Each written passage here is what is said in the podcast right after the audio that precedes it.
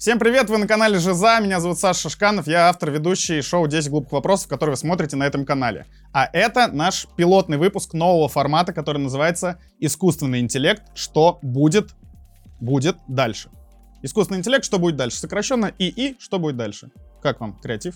И Супер, да. дальше? А, здесь э, ежедневно, в общем, в мире появляется все больше новостей про разработки, про нейросети, про генеративки, и уследить за этим в одиночку очень сложно мне. Ну, как бы я все читаю, э, погружаюсь, но сложно. А разобраться вообще практически невозможно. Ты видишь новость, как ты ее оцениваешь, пытаешься применить это в работе, в жизни и так далее, и все, у тебя ничего не получается, ты ничего не можешь нормальный запрос написать, и все. Поэтому мы решили собираться здесь на еженедельной основе э, с экспертом и с нашим гостем. И э, обсуждать новости про нейросети, разбираться в них, давать какую-то экспертную оценку, ну или вообще ничего не понимать вместе с вами. Э, поэтому сразу сейчас э, поставьте лайк, если вы такие, вау, про нейросети, что-то новое. Э, сразу лайк, сразу комментарий, как мы выглядим. Супер, класс, мы тоже старались. Э, вот.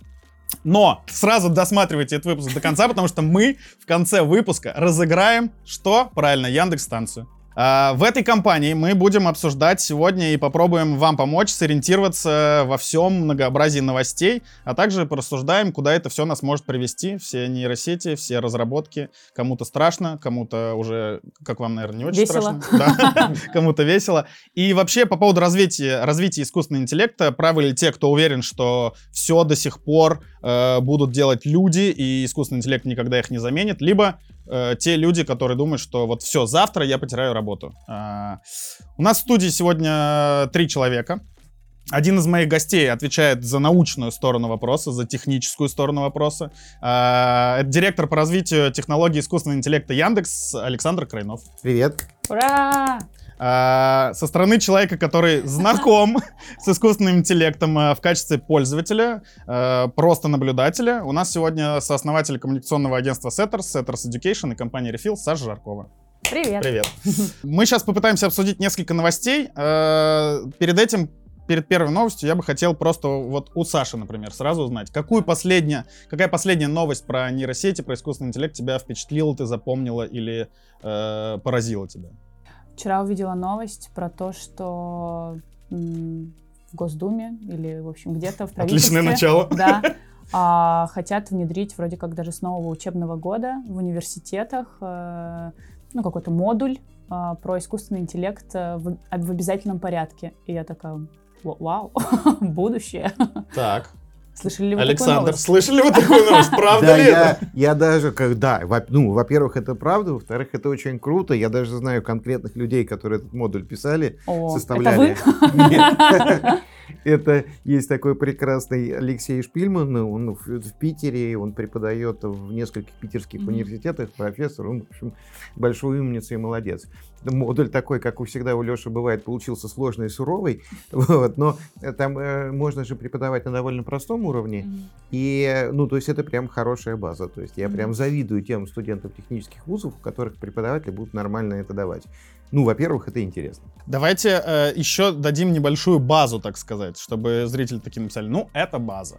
Вот э, человек, например, ни разу не слышал про нейросети, э, такие есть, включил этот выпуск, такой, хочу разобраться, и мы тут сразу говорим, у нас Александр Крайнов, директор всех дирекций, всех искусственных интеллектов в Яндексе, супер-супер-супер технический человек, который знает про нейросети все. Давайте дадим ему какую-то базу, что вообще такое искусственный интеллект, что им можно называть, э, и почему сейчас все говорят о нейросетях последний, наверное, год. Давайте по- потратим пару минут, на пальцах расскажу. А, Есть э, обычный способ программирования. Э, Он состоит из многочисленных условий «если». Ну, то есть человек пишет программу и говорит, если вот это, то вот так, если вот это, то вот так. Многие рисовали вот эти вот алгоритмы, ты там засовываешь куда-то в, в развилку какое-то условие. Если здесь, то сюда. А искусственный интеллект а, это тоже программа. В чем разница? Вот заранее такое количество этих развилок, где они будут расположены, оно определены, такое положили. А вот их содержимое человек не программирует руками, не составляет. А, Делается каким образом? У нас есть набор ситуаций, для которых мы знаем, что должно получиться в конце. Много, миллионы. Например. Все что угодно. Ну, например, если у нас, скажем, нейросеть пишет слова, ну, пишет текст какой-то, вот у нас есть кусок текста, и мы знаем, какое было следующее слово. Типа, вот фраза «доброго времени суток, коллеги». И ты пишешь «доброго времени суток», и она добавляет «коллеги». Именно. То есть мы знаем, что нужно добавить коллеги. А теперь дальше. Мы возьмем миллионы, а может и миллиарды таких фраз. И дальше возьмем, вот у нас вот есть этот вот, если то-то, вот эту такую формулу. Mm-hmm. Только в этой формуле вот этих развилок условий будет опять же миллиардов 10. Ну, вручную их подобрать невозможно, правда же? А дальше есть там умные люди-математики, которые находят способ, как это подобрать автоматически. Это не полный перебор, потому что он бы занял бесконечное количество времени для миллиардов параметров. Но есть там разная сложная математика, как сделать так, чтобы, как говорят математики, процесс сходился. То есть у нас происходило какое-то вот, какое-то действительно что-то там подбиралось, и при этом это делалось за какое-то осмысленное время. И вот дальше огромный суперкомпьютер в каком-то дата-центре перебирает параметры до тех пор, пока в конце не напишет слово коллеги в этой фразе. Ну, или какое-то другое слово для следующей фразы. И вот когда этот процесс называется обучение. Обучение — это фактически написание такой программы. Вот не человек пишет эти условия, выбирает, там думает, они как-то автоматически подобрались. И после того, как подобрались, у нас есть уже готовая программа, которая дальше работает. То есть ты пишешь текст, она его продолжает. И вот такой способ получения программ называется, всегда назывался машинное обучение, а теперь начали называть э, работающие программы и сервисы на базе машинного обучения искусственный интеллект. Ну, потому что штука, во-первых, выглядит действительно очень умной, а во-вторых, мы же как бы, мы вроде не руками, не сами писали, что как делать, оно там само подобралось, да. А нейронные сети, у нас есть еще третий важный термин, нейронные сети, это один из видов вот этого вот этого дерева решений. Если вот сюда, то вот сюда. Потому что это не дерево, а именно сеть, а называется она искусственная нейронная сеть, потому что она, ну, по своему виду, потому как там параметры передаются, похожа на естественную нейронную сеть, на нашу. Это не значит, что пытались, да, это не значит, что пытались повторить, это не значит, что она такая же, как человек, но есть очень много похожих вещей. Ну, а что, на больше ориентироваться нечего, не на что.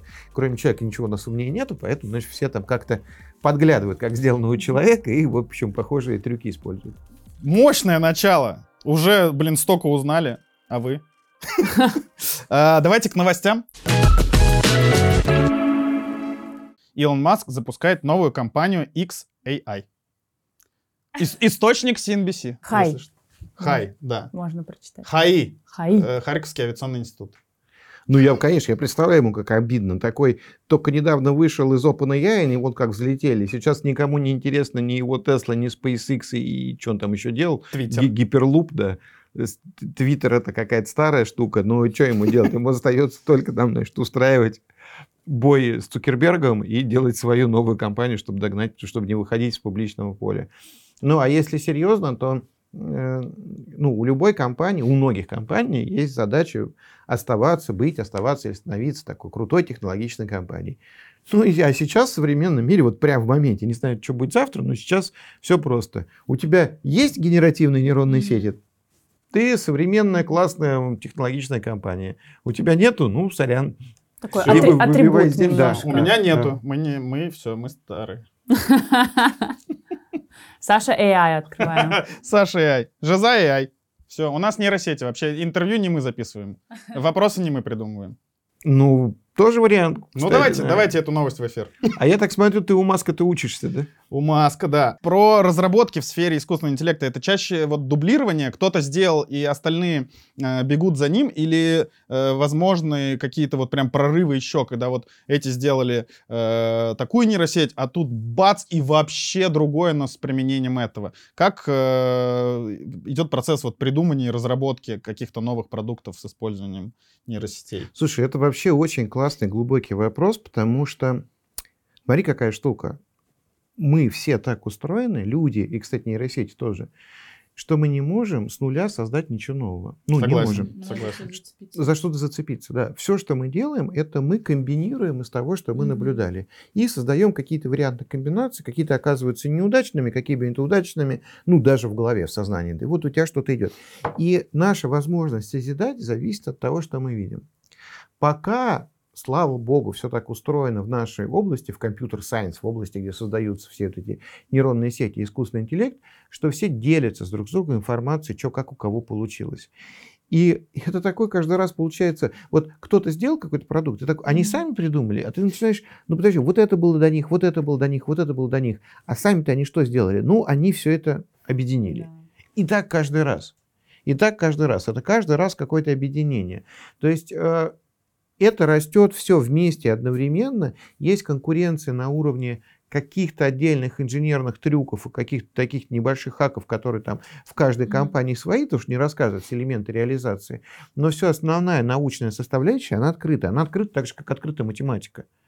Вот вопрос, математик, он как делает свое Ну математическое изобретение? Он сам делает, вот он другой, не такой, как все, или еще что-то? Да, конечно, нет. Конечно, все опираются друг на друга. Конечно, доказательство любой теоремы – это в использовании предыдущих теорем. Вот здесь то же самое. Но, в общем, такое, такая дружеская конкуренция, она прямо сейчас в индустрии есть, ярко выражена. Я не знаю, что будет через три года. Может, окажется, что эти технологии настолько коммерческие определяют судьбы компании, что все скажут, так, ребята, хорош, все тут эти вот ваши э, альтруистские да, истории, давайте, значит, это чистый бизнес, никто никому ничего не У рассказывает. нас и- на оферы уже нулей не хватает. да, и прогресс остановится напрочь в этот момент. Но по- пока прогресс бурно идет как раз потому, что все друг с другом делятся. А у вас что, не так, что ли? Вот в вашей Конечно, индустрии? не, нет, я очень плюсую. Выложите свой бизнес-план и Да, стратегию пожалуйста. на ближайшие Да, три года. пожал- И выкладывали. Кайф. Так, а, м, вот я, я часто очень об этом говорю. А, Мне кажется, очень много людей, ну, ты часто это встречаешь там, возможно, в малом, среднем бизнесе, и плюс это как-то исторически к нам пришло, не знаю, там, из нулевых 90-х и так далее. А, Все тратят так много сил и энергии на то, чтобы что-то от кого-то скрыть, Мгм. укрыть, спасти, защитить, что как будто бы это у них даже отнимает а, то время и те возможности, которые они могли посвятить своему же развитию, а не укрытию чего-то от кого-то. Плюс, а, ну, вроде бы, мне кажется, уже для огромного большинства людей а, это дошло, и это а, осознали. Э, Ребят, мы живем в мире настолько открытого доступа к контенту, если мне что-то нужно, можно найти все, что угодно. А, уже вот этот как бы барьер а, этой закрытости, недоступности, все, он уже не актуален. И гораздо лучше, ам, во-первых, как бы не тратить энергию на постоянное скрытие чего-то от кого-то, причем очень часто это вообще какие-то мнимые, не знаю, опасения абсолютно, А, и лучше посвятить это время на свое же развитие, на докручивание каких-то своих фич, уникальности, не знаю, своего сервиса, интерфейса, до чего угодно.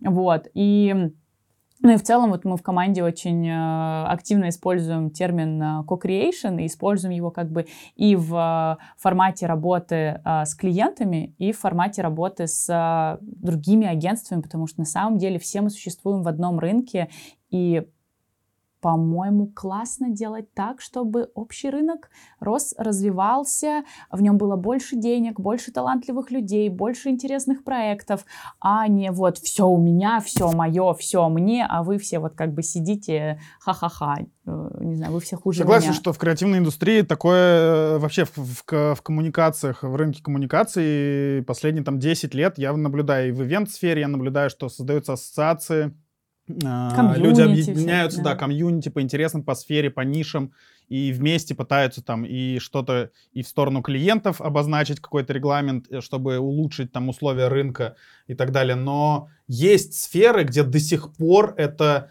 жестко настолько, вот как ты сказала, скрывается, и типа моя фишка, только я ее делаю. Э, Это про свадебных ведущих. Э, Еще одна новость. В России начали готовить AI-тренеров для нейросетей. Не Что людей. такое профессия тренера? Вот как я рассказывал, вначале мы учим большую нейронную сеть просто писать какие-то тексты, и, э, и в этот момент она, пережевывая миллионы э, текстов, ну, миллионы, миллиарды, это, грубо говоря, э, количество текстов размерами миллионы книг, там не только книги, впитывает в себя знания. А дальше нам нужно ее научить общаться, выдавать эти знания. И вот тому, как общаться, что отвечать, как быть этичным, полезным, э, информативным, вежливым, вот это учат и тренеры. Они, как они учат? Они дают такие примеры вопроса и ответа, подражая которым нейронная сеть становится умнее. Их слишком мало, этих примеров, для того, чтобы это какие-то там десятки тысяч, для того, чтобы нейронная сеть научилась, э, по- получила какие-то знания, но достаточно для того, чтобы она стала полезнее в общении, стала лучше понимать общение. Но это суперсложная работа, потому что а, один такой пример, он может создаваться очень долго. Ну вот как, как обычно устроено, что когда человеку, который из творческой специальности, журналист, например, у него есть какая-то задача, есть какая-то тема, вот опиши тему. А, он ее описывает, сколько он может на это потратить времени. Ну, это время, оно должно компенсироваться чем-то. Количеством людей, которые прочитают эту статью. Это, в конце концов, одна статья, ее один раз прочитали, немного же. А здесь в чем ценность? Человек создает пример для нейросети, с которой потом будут общаться миллионы. Да он на текст из двух абзацев может день потратить, если надо. Потому что это пример. И это такая молодая профессия, которая только появилась, и на нее, вот мы открыли школу, но это что такое школа? Это же там не обучение с, mm-hmm. с нуля. И пока ну, непонятно, как, как она раз, будет развиваться с точки зрения, там, не знаю, будут ли учить в отдельных институтах или где-то, или это станет дополнительный навык, которому будут везде преподавать. Пока мы набираем в основном из тех людей, которые умеют писать, ну, первое требование, это, конечно, грамотность, то есть по-русски нужно уметь писать. И люди, которые понимают, э, кто спрашивает, и стараются написать не просто правильно, а то, как будет для человека полезно. Вот есть такая формулировка, которую я терпеть не могу, когда говорят там технологии будущего, профессия будущего. Ну, как это очень булшитно звучит. Но это, мне кажется, в данном случае оправдано. И я думаю, вот почему. Вот что сейчас происходит с человеком в его карьерном росте как профессионала. То есть всегда можно уйти в руководство. Вот, не знаю, врач. Вот у него какая вершина карьеры? Это либо э, администратор, вот он больницу руководит административно, да. либо научная а в чем научная деятельность заключается? Он находит некий способ, как что-то сделать, или у него есть какие-то ученики, и его деятельность в финале, в вершине, это не то, что он как, вот какой-то конкретный случай вылечил, а он сейчас в этом конкретном случае разобрался с примером, сделал какое-то вот какое-то решение, которое потом размножается, и все остальные действуют так же.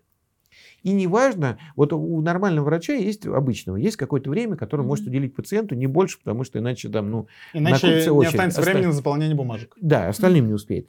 А этот на вершине карьеры может тратить сколько угодно, много времени, он не конкретный случай сейчас решает. Он создает пример. Это то, что делает и я, и тренер. Вау, теперь То есть, понятнее. возможно, mm-hmm возможно, вершина карьеры в любой профессии в будущем будет. Это, это такая работа, работа я в тренер. Разных, Конечно. Разных Когда темах. ты дошел, mm-hmm. вот ты врач, дошел до верхнего mm-hmm. уровня, то ты можешь э, проблему любого пришедшего пациента изучать не 20 минут, хоть неделю на него потратить.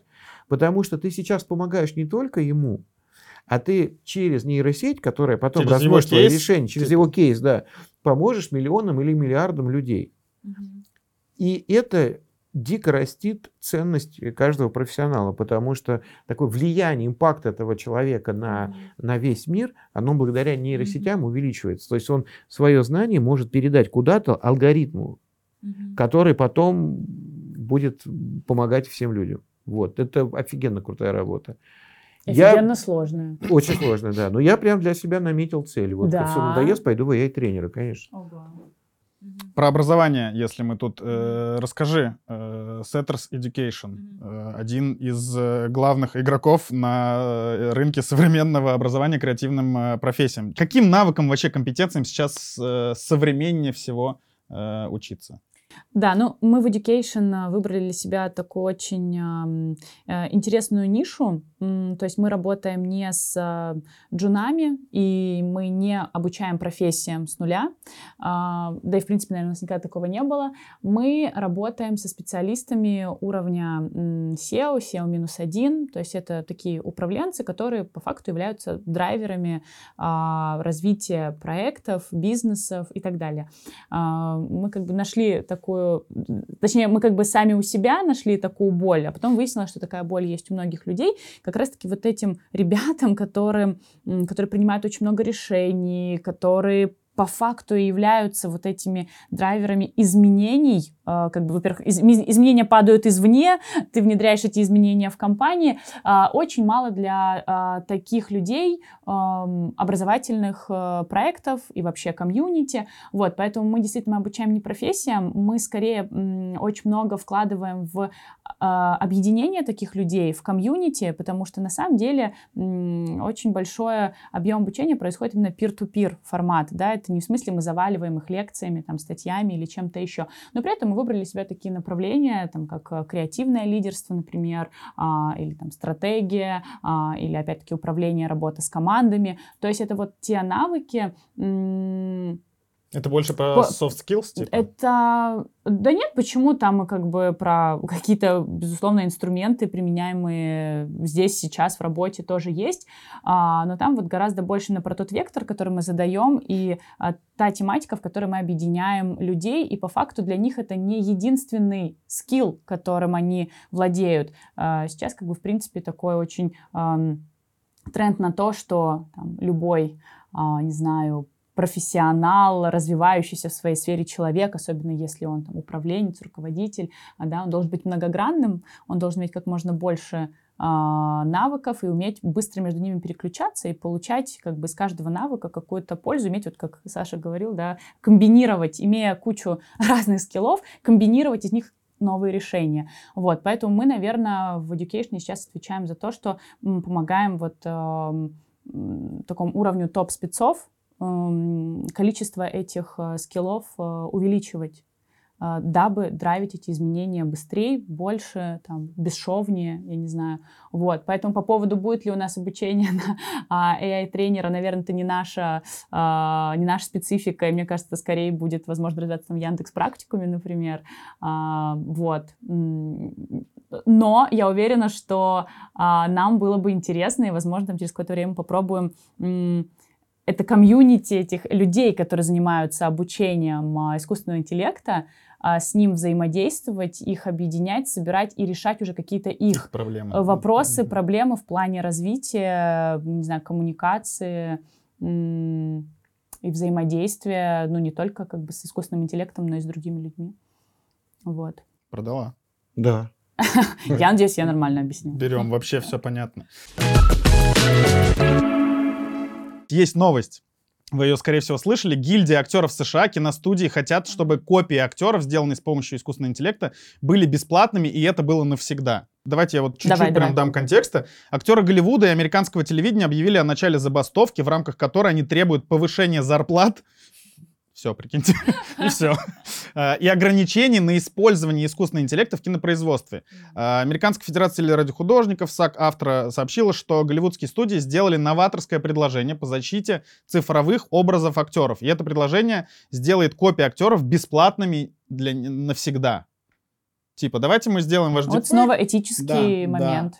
А, исполнительный продюсер, да, заявил, в первую очередь забастовка касается актеров второстепенных ролей и массовки, э, поскольку э, договор со звездами Голливуда заключается на особых условиях. Тем не менее, многие из них все равно присоединились к забастовке из солидарности с коллегами. В частности, актеры новой картины Кристофер, Кристофер Нолана «Опенгеймер», э, Киллиан Мерфи, Мэтт Деймон, Эмили Блант покинули премьеру ленты в Лондоне, чтобы поддержать эту забастовку. Но тут важно что понимать что в какой-то момент, и это может настать довольно быстро, продюсеры на раннем этапе поймут, так, давайте так, хорошо, актеры, давайте так, но в следующем фильме у нас ключевую роль будет играть сгенерированный персонаж. Прям изначально сгенерированный mm-hmm. персонаж. Мы из него сделаем селебрити, права на него будут принадлежать студии, ну, на это лицо, и все. А это лицо на самом деле не существует. И там может быть какой-то, вот как, как сейчас, там в любом 3D-фильме, когда какой-то дракон двигается, за него там бегает, э, ползает Кембербич за этого дракона, да. Вот. Но в целом это может ползать и кто-то другой актер. Абсолютно. Да? И вот, значит, будет актер, на, на него нанесены mm-hmm. или нанесены какая-то, может, другая технология mm-hmm. метки, он играет, а лицо кого-то подставляется. Если это актер, на котором был метки такой, все, мне надоело, ну хорошо, иди, ну, там, возьмем следующего студента театрального вуза, который будет это делать. То есть, возможно, работа актеров станет таким, ну, более ремеслом, что ли. Из них не будут селебрити, а селебрити будут виртуальные персонажи. И в этой ситуации, конечно, актеры такого не хотят и будут сопротивляться. А может быть и нет. Может быть, они останутся просто хотя бы потому, что мы вообще люди готовы платить за наличие этого селебрити. Нам нужно, чтобы это был человек-селебрити. Я не хочу тыкать пальцами в имена, но в нашем мире, как мне кажется, есть достаточное количество селебрити, которые ну, не делали ничего. Они там не пели, не танцевали, не снимались в фильме. Поняли как, намек, даже и как знаем, было сказано речь. в хорошем фильме, да. А чем она знаменита? Ну, она знаменита своей знаменитостью. Ну да, вот для таких штук люди останутся. Но в целом а, история массовая будет продолжать носить массовый характер. Фотографы такие, вот не надо, пожалуйста, чтобы нейронная сеть обучалась на наших фотографиях, а то мы будем не нужны. И это конкретно для людей способ э, защиты своего дохода. Все равно все про деньги. Студии борются с актерами, актеры ставят свои деньги, студии хотят э, зарабатывать, но если все это там через какое-то время придет э, к цифровым... Ну, сейчас у, многих компаний, любят компании и бренды играться в цифровых блогеров своих. Вот они создают кого-то, э, создали какую-то девочку или мальчика, и он вот ведет все их коммуникации э, во всех соцсетях, и они делают с ним все, что хотят. В целом, как будто э, с точки зрения оптимизации бюджетов, это удобнее. Тебе не надо э, связываться с каким-то блогером-амбассадором, он проспал, уехал или высказался как-то не так. У тебя есть свой цифровой блогер, полностью подконтрольный твоему бренду, и ты вот с ним все что угодно делаешь, и все нормально. Понятно? Опять же, про деньги. Но если с актерами придет к такому, что типа нам не нужно продолжение там какого-то сериала с вами, раз вы там mm-hmm. за свои права боретесь, мы вот лучше какого-то цифрового персонажа введем и его сделаем звездой. И, ну, и все это, ну ладно, раз это так в какой-то прецедент, просто это прецедент, из, созданный из-за отношений, э, из-за конфронтации двух лагерей, типа актеров и продюсеров. Но и как будто бы это не может создаться, вот как вы сказали, что создать какую-то пользу для людей. То есть это вообще типа не про пользу, это вот прям тупо про деньги. Абсолютно, абсолютно, да. Ну, для людей, для массового потребителя, конечно, польза всегда, если производство становится дешевле. Ну, потому что мы люди платим всегда за финальный продукт, чем дешевле, тем лучше. Но здесь, опять же, вот это правда, это этический вопрос, который нужно обсуждать. Но тут, опять же, очень важно не перегнуть палку, потому что иначе хороших актеров не будет. Иначе, там, почему у нас в мире есть хорошие актеры? Это же супер престижная профессия. Туда идет огромное количество людей, кто-то потому что не может не быть актером, кто-то надеясь на какую-то прекрасную жизнь, гонорары, вот это все. И в результате этого отбора, фильтрации мы получаем вот то замечательное искусство, которое у нас есть. А если это станет рутиной, и все туда не пойдут, может остановится прогресс в актерском деле. То есть должен быть какой-то, видимо, найден очень аккуратный баланс.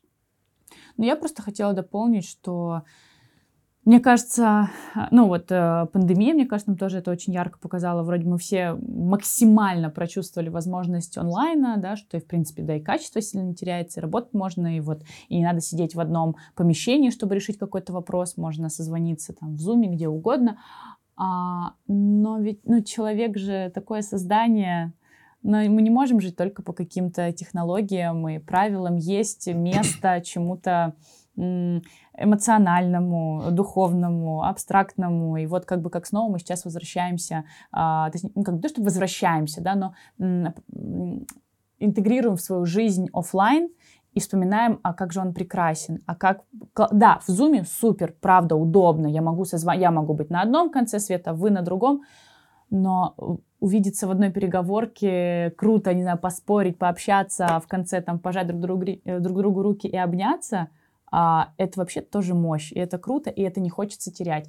И мне кажется, что как бы в киноиндустрии это тоже такая похожая история. Людям нужны не просто герои, э, людям нужны герои, которых они могут встретить в реальной жизни, с которыми они, возможно, смогут поговорить, у ко- которые да, иногда могут быть... Которые не идеальны. Которые ну, не типа. идеальны, которые живые, настоящие. И на это, на мой взгляд, запрос и необходимость в этом будет всегда. Ну, пока, не знаю, пока нам, может, какой-нибудь чип не вживили, который, э, не знаю, как-нибудь блокирует наши эмоции и э, какие-то такие э, естественные хотелки взаимодействия с настоящими людьми. Но есть один актер, у которого полностью внедрен чип и блокированы все эмоции из фильма в фильм. Это Джейсон Стэттем. Да, да. А, я с тобой полностью согласен про офлайн. Э, и про съемки в оффлайне, э, потому что вот после пандемии был еще вот 21 год, раскатывалось еще у многих э, брендов и клиентов, которые такие, ну, зачем нам всем собираться? Давайте в зуме снимем, по зуму вот это. Сериалы же есть в зуме? Ты такой, да, есть, но они, ну... Не очень. супер вау. И уже пандемия прошла, уже можно, ребята, можно собираться. Ну, давай, у нас просто один там, герой не может приехать, давайте его по зуму подключим. Ты говоришь, ну нет, ну это вот, вот мы бы сейчас сидели в зуме, общались. Нет, что-то бы Я бы вас получилось. даже потрогать не смог. Как бы какой-то получилось. результат был бы, но... Да, что-то бы было, но э, настоящих эмоций не было. Поэтому круто, что все. Колбасу б я бы у вас на кухне не съела. Да, по зуму как колбаску съешь? Никак. Э, Мы в целом обсудили, мне кажется, вот э, тот топик новостей, который мы э, с ребятами подготовили. Спасибо вам, что э, уделили сегодня нам время поразбираться в этой теме. Э, И сегодня Александр вот рассказал э, чуть больше, дал нам вообще понимание, э, даже, наверное, больше усп- О том, что меня беспокоит и почему я не падаю. Да, мне, наверное, даже больше просто успокоило меня э, о том, что это супер полезно и не надо этого бояться. Но я особо и не боялся. Но за счет новостей, когда ты читаешь только название, у тебя всегда э, немного дергается глаз. А вот сегодня нейросети вот это, а сегодня они вот это. И ты такой, так, так. И вот через разговор с человеком, который занимается ими, действительно, э, я для себя нахожу и успокоение, и новую полезную, интересную информацию. Мы же должны сказать, как выиграть приз. Э, Через 10 секунд Александр расскажет правила. Э, А я пока хочу сказать, что это был пилотный выпуск э, нашего новостного подкаста про нейросети и искусственный интеллект, который назывался, называется и будет называться «Искусственный интеллект. Что будет дальше?». Подпишитесь, напишите в комментариях, как вам этот формат. И сейчас, ребят, вы ждали этот момент. Александр ждал этого сильно долго. Сейчас он расскажет правила, благодаря которым вы сможете выиграть э, Яндекс-станцию. Слушайте, все супер просто. У нас есть много сервисов, кстати, не только у нас, но у нас есть много сервисов, где ты можешь задать какой-то запрос, и нейронная сеть что-нибудь сгенерирует. Ну, например, в Алисе навык «Давай придумаем» на стартовой странице Яндекса, шедеврами можно. И напишите, пожалуйста, в комменте какой-нибудь классный запрос, по которому нейронная сеть генерирует замечательный результат, замечательный ответ, какой-нибудь интересный, смешной или полезный. Ну, что-то, что вам понравится. А мы, специально обученные люди у нас, выберут лучший, лучший из этих ответов и дадут вам приз. Мы давай сразу раскроем от- э, запрос, который ты предложил, чтобы люди не писали его в комментах, не повторяли. Вопрос, что будет дальше, уже занят, а все остальное вы можете писать. Да, и присылайте нам в личку свои картинки, сгенерированные в шедеврами. У меня штук 300 есть, хотите, пришлю. Оу. А, да, спасибо всем, кто посмотрел этот выпуск. Подписывайтесь на канал, а, пишите, кидайте новости, которые мы обсудим в следующем выпуске. В общем, будем стараться выходить как можно чаще, чтобы новости не протухали, а мы с вами э, Не боялись. не боялись, да. Давайте вместе не бояться. Спасибо Класс. большое, всем пока. Лайк- Спасибо. Лайк, подписки, все Пока. дела. Спасибо.